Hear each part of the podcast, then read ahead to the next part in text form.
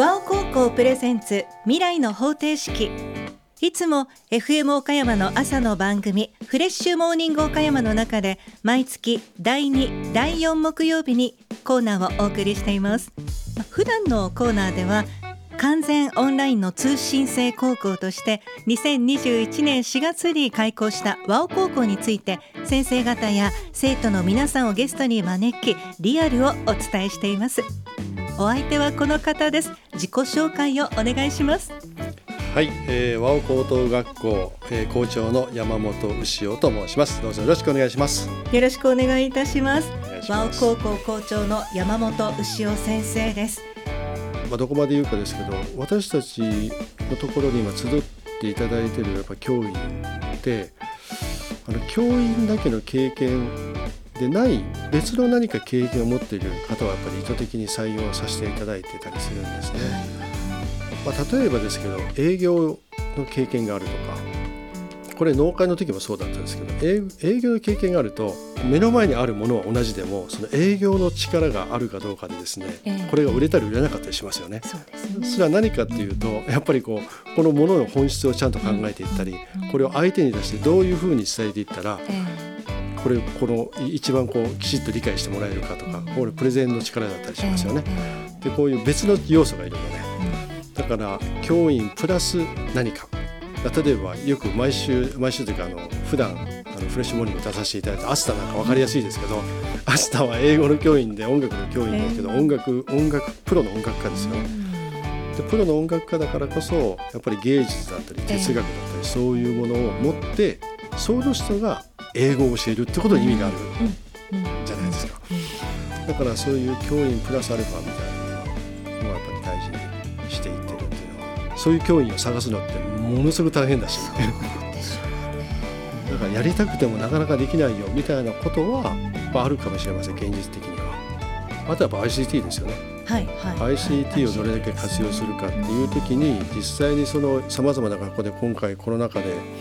オンライン授業しなさいっていうふうに言われましたけど、えー、多分多くの学校ではじゃあやろうといった時に ICT をどれだけ活用できる教員の先生がいるかっていうと先生方本当にご苦労されていたと思います。ね、いや本当にそうだと思いますね。ねえー、だからそういうことで言えばあのある程度そのデジタルに精通している教員をうちは入れてますしそれでそれを使えない教員がうちにいるとまあ普段の運営が成り立たないので、まあ、そういう意味では結構皆さん苦労されてるんじゃないかなと思いますよね。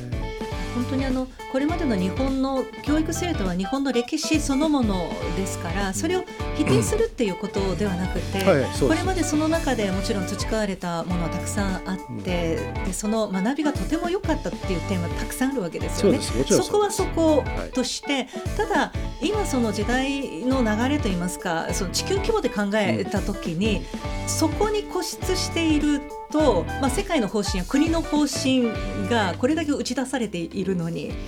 デジタルのこと DX に関してもそうですよね、多様性に関しても。そこまで打ち出されているのに教育がちょっと進み方が遅れているとそうそうですね。という、なんか危惧はやっぱりありますよね。そうです。だから私、え。ー、あの今の教育を否定しているつもりはなくてですね、はい、あの選択肢がえっと、一つじゃなくていいよねっていうことが言いただけですね。はい、だから今あの例えば受験制度に違和感があるっていうのは違和感はあるんですけど一方でそれがダメっていうわけではなくてそのことによって培われる力っていうのは間違いなくあるんですよね。期限までに計画的にしっかりと何かをやっていく力というのはこれもとても大事な力だったりしますし私よく言うんですけど受験制度っていうのが一番フェアな入試の制度なんですよね。はいはいこれだけのことが出ますよ、うん、この日までにこれだけのことをやってこれだけの点数を取れば、あなたはこの大学に行くことができますよっていう、極めてクリアなフェアな入試で。だからそういうことをきちきちっとやっていく子にとってはとってもこの入試システムというのは合っている。合っている。ところがそういうのが苦手だったり、はい、そこに並べられている内容以外のものに自分の得意なものがあったりする子にとってはちょっとこれってきついよねみたいな、ええ、じゃあそういう別の要素を持った子どもたちも大学にしっかり行ける仕組みだったりきちっと学べる環境だったりっていう選択肢が今後2つ3つ4つと増えていかないといけないんじゃないのかなっていうことですね。その選択肢の一つとしてこの和尾高校という存在があって、はい、その選択肢をキャッチした和尾校の生徒たちにとっては、はい、今自分が持ってたこれからの不安感やそれから違和感みたいなものがどんどん取り除かれて、うん、そうですね。学びに没頭してる、はい、学びを楽しんでる。っていう状況、はい、今までは学校にもうほぼほぼ行けてなかったけどもやっぱり我々の高校に来てこう目が変わったように勉強しだすとかですね。こうスクーリングに喜んでくるとかですね中には先生もうちょっとスクーリング長くしてよみたいなことを言ったりとかですね。それはあのやっぱりこう環境が自分がこういろいろこう違和感を持ってたものがそこで解放されてですね。そうすると本来自分がやりたかったことっていうのはどんどんできるようになっていく、まあ、それが一番大事なことなんじゃないかなと。いわゆる学校って時間割通りにこの時間にこの授業を受けなくてはいけないというか、まあ、まあそれが当たり前だと思ってきましたがもうそこすらち違うというかそこすらもう生徒さんご自分で決めてそうですね。オンラインでどの授業を選ぶか、うん、何時に起きて何するか、はい、そこからここ1年生から自分で決めるんでしょ？そうです高校って、はいはい、そこも驚きますよね。そうですねでよくあの不安な声も伺いますけどね、はい、だからそうなると生活がやっぱり乱れていくんじゃないかとかね、えー、まあ、そういうような不安ももちろんありますから、えー、緩やかに朝は集合をかけたりするんですよ。まあ、学校でよく言う朝の会的な朝のこう集まりの場をですね例えば朝の9時半から9時半ぐらいから緩やかに始めるわけです。そうするとあのそこに来なさいとなるとなかなかね、まあ、あの中にはやっぱり朝本当に起きれない子、まあ、起立性調節障害だったり起きれない子とかも今いたりするのでそこに来るときっといいことがあるよみたいなことをやるわけですよ。例えばですけど毎日の例えば新聞の一面の記事を元にしてこれについては先生こう思うんだけどあの自分はどう思う？みたいなことがこう朝そういう時間を取るとですねそういうのに興味がある子はちょっと眠い目をこすってですね出てくる出てきたりしますよね。中には生徒が今日は僕に授業させてくださいみたいなことで。あの別にその勉強の授業じゃないないですよ。今まで自分が興味のあるもの。前面白かったのは世界中の国家の分析をしている子とかいましたけどね。そういう自分が興味があるものを、えっと、プレゼンをする。それってとても意味があることですよね。でそれを聞きたい子がそこに集まる緩やかに朝そういうものを設けることによって朝ちょっと起きて自分の意思で起きてで起きたからちょっとこう勉強してみたいなことをやっていくとかね。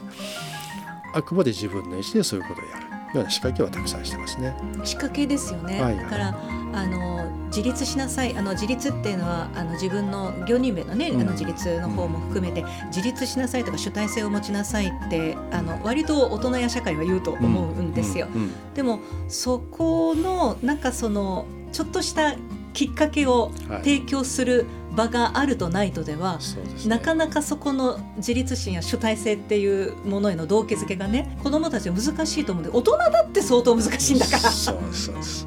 だからそのきっかけ作りがたくさんその朝の時間はもちろんですけど和尾高校というその授業の中にたくさんこう詰まってんですね。そうですねなんか先ほどもねお話ししましたけどやっぱりこの同調圧力という、この脈々とこう受け継がれてきたこの日本的なこの考え方みたいなものが個性を伸ばすということとやっぱ相対するというふうに思っていて、はい。えー、うんみんなを同じ価値観に導いていこうとすればこれほど便利な道具はないわけです同調圧力というのは、えーえー、だから管理する側からするとこれが一番早いんですよ。早いですね、はい、みんな運動場にも行ってるぞ早く行きなさいこれが成立するわけですみんな行ってるぞ早く行きなさいというのは当たり前だと思本質的な意味は何もないわけですよみんなが言ってるから行きなさいだけしかないんですよ本当だ、でも、えー、それに慣れてしまっていると、は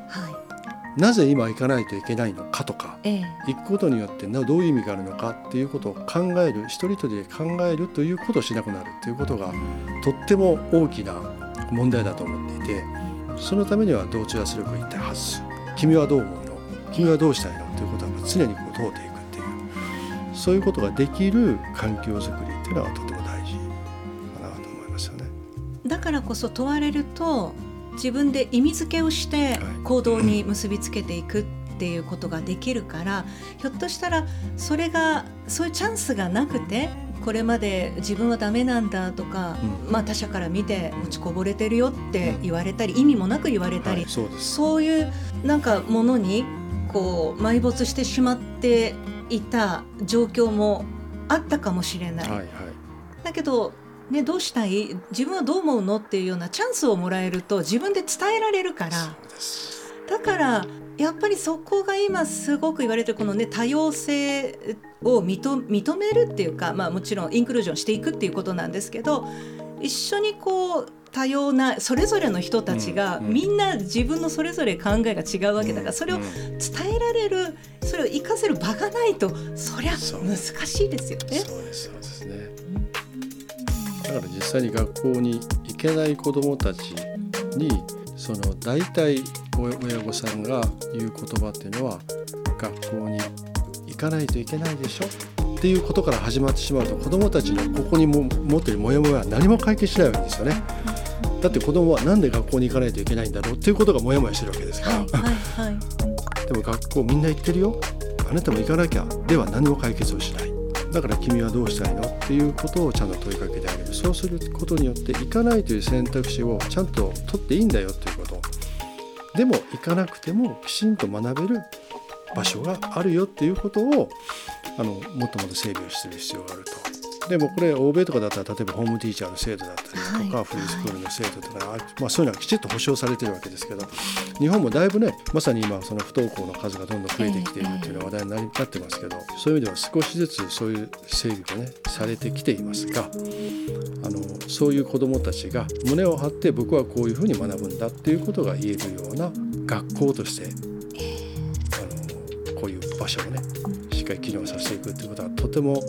大事じゃないかなと思ってますよね。まあ、日本の教育現場でも少しずつ変化してきている、うん、まあ、もちろんねそうですね。あの取り入れることもしてきている、うん、けども、まあ、場をちゃんと作るっていうことの、はい、その場の意味ではこのワオ高校の存在というのはとても大きくて。